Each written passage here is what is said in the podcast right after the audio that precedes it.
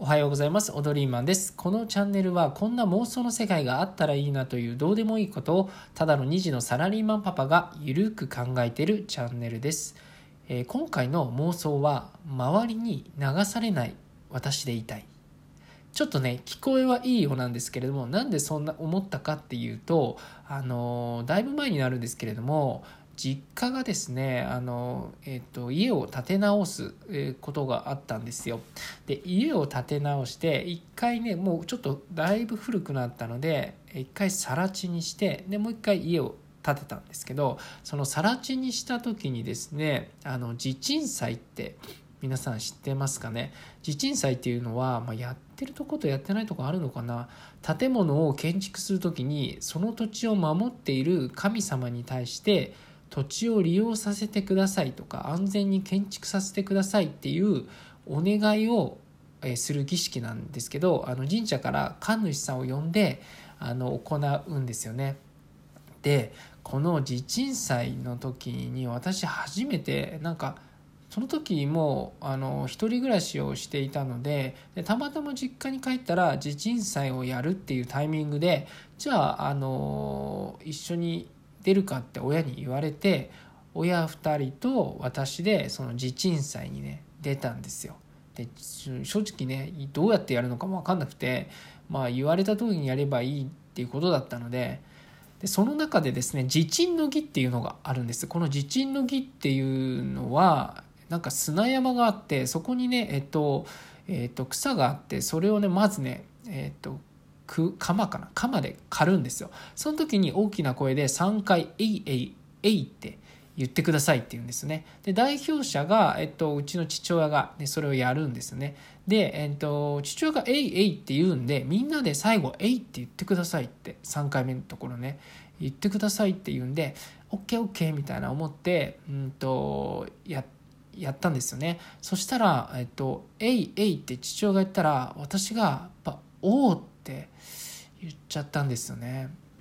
もう「えいえい」っつってきた「おおでしょ。なんかこれねなんか不思議と皆さんも多分そうなるんじゃないかなと思っていてあのなんか、えっと、もう反射的に「お」が出ちゃうんですよね。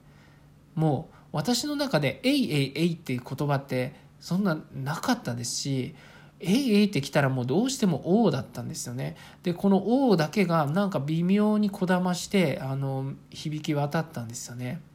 でも本当に恥ずかしくなっちゃってあの父親とかあの母親はなんか「いや O じゃないだろう」みたいなそんなっ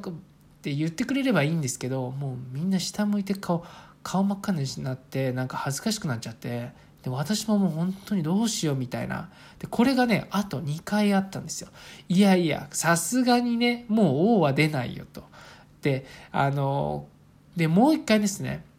父親が「えいえい」って言ったんですよ。そしたらいやもうなんかそれを意識してねいや「えい」だよって思ってたんだけどもう反射的にまた「おう」って言っちゃったんですよ。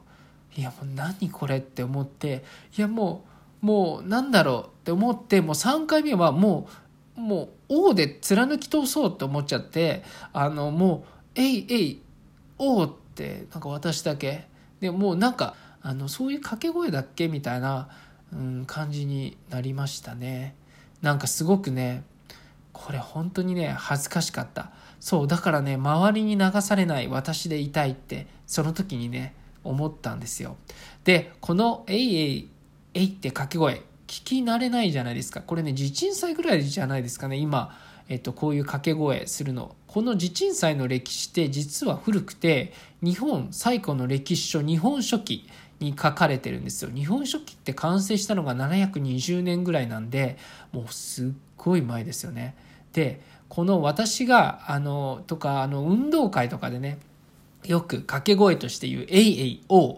このね掛け声ってじゃあいつ頃から言われるようになったかっていうと大体歴史だと戦国時代の頃から1467年ぐらいから戦国時代始まってるのであのこの「えいえいえい」の後なんですよね「えいえいおう」ができたのって。これはですね戦国時代にあの軍のあの軍政の士気を高めるために大将がですね「えいえい」って、えっと、前進激励の意味を込めて「えいえい」って言うんですよ。それに掛け声に対して軍勢が一堂に「おう」って言うらしいんですね。